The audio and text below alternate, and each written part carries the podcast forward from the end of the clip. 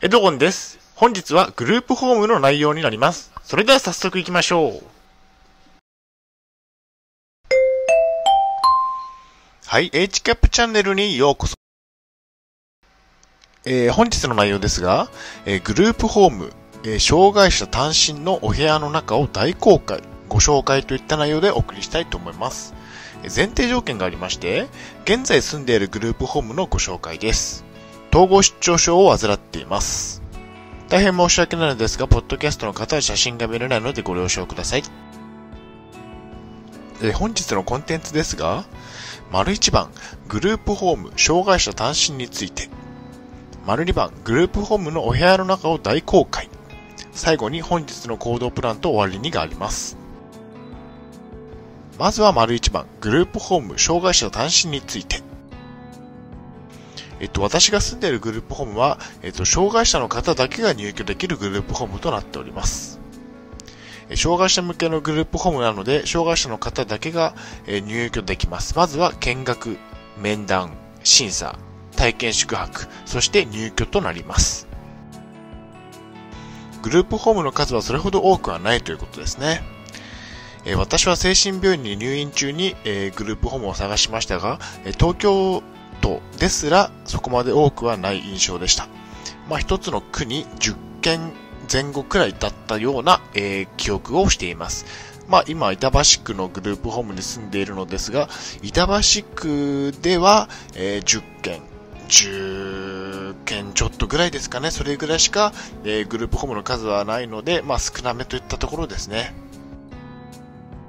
えグループホームの家賃は無料ということで、これが一番大きなメリットになっておりますね。え空きが出るまで待つのは大変ですが、入居さえしてしまえば、家賃は東京都の補助が出て無料になります。ただし、給与所得などがある場合は、自己負担金が発生しますということですね。なので、え収入のない方については、えっ、と、家賃が無料で利用できるといったところですね。まあ、収入があった方は、まあ、1割負担ですとかになる可能性があります。えグループホームの滞在期間は最長で3年まで。これは物件によるんですね。えグループホームの種類には通過型と滞在型があり、え通過型の場合は2から3年が入居期限になります。え症状が重い方は入居期限のない滞在型のグループホームに入居できますということですね。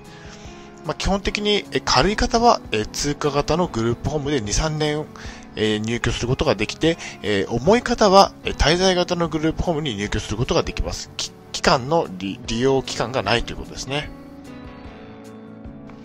え単身タイプとシェアハウスタイプがあります。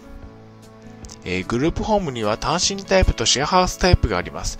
単身タイプは一般のアパートと同じく一人暮らしができます。シェアハウスタイプの場合はトイレやお風呂が共同だったりしますということですね。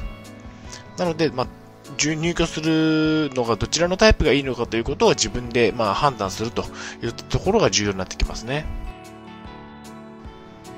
では、丸2番、えグループホームのお部屋の中を大公開ということで、ちょっと私が住んでいるグループホームを公開したいと思います。えーと、まずは入り口と玄関ですね。え障害者向けの単身グループホームのお部屋を写真を交え、順番に見ていくことにしましょう。まずは入り口と玄関です。えこちらが入り口となっておりますね。入り口は綺麗な作りになっています。え鍵穴は2箇所あり、不法侵入を防げるようになっていますね。えこちらが玄関ですね。まあ、私の靴が一足置いてあります。えこちらが何足も入るような靴箱ですね。これは結構便利で、えー使っておりますね。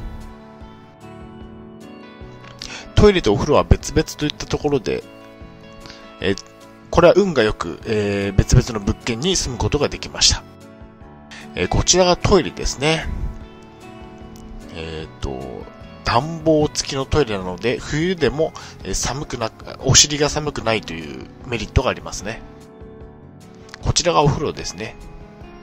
一般のアパートの場合、家賃を気にしてユニットバスなどに妥協してしまいますが、できることならトイレとお風呂は別々がいいですね。キッチンはシステムキッチンだったということですね。グループホームのパンフレットにはシステムキッチンと書かれていました。こちらですね、コンロが2つあるんですね。まあ便利ですよね。自炊で二口コンロを使っていますということですね。こちらがお魚を焼ける機能のある、えー、場所ですね。汚れそうなのでまだ使ったことはないですね。まあ、お魚を煮る煮たりするときは鍋を使ってますね。えー、クローゼットはなかなか広いということで、えー、スーツやワイシャツなど何着かかけることができます。こちらですね。まあ、そこまで広いということはないですが、まあ、えっと、使っていて、えっと、不便はないですね。寝る場所と日光について。こちらがお布団ですね。ニトリで買ってきたお風呂、お布団になってますね。えっ、と、セットで5000円くらいで買いました。えこちらがカーテンと窓ですね。日光が入るお部屋でよかったですね。パソコンとテレビということで、えっ、と、テーブルの上にパソコンを置いています。えこちらですね。え食事もこちらで行います。まあ、パソコンをどかして食事をしてますね。こちらがテレビですね。お布団に座りながらテレビを見たりしていますということですね。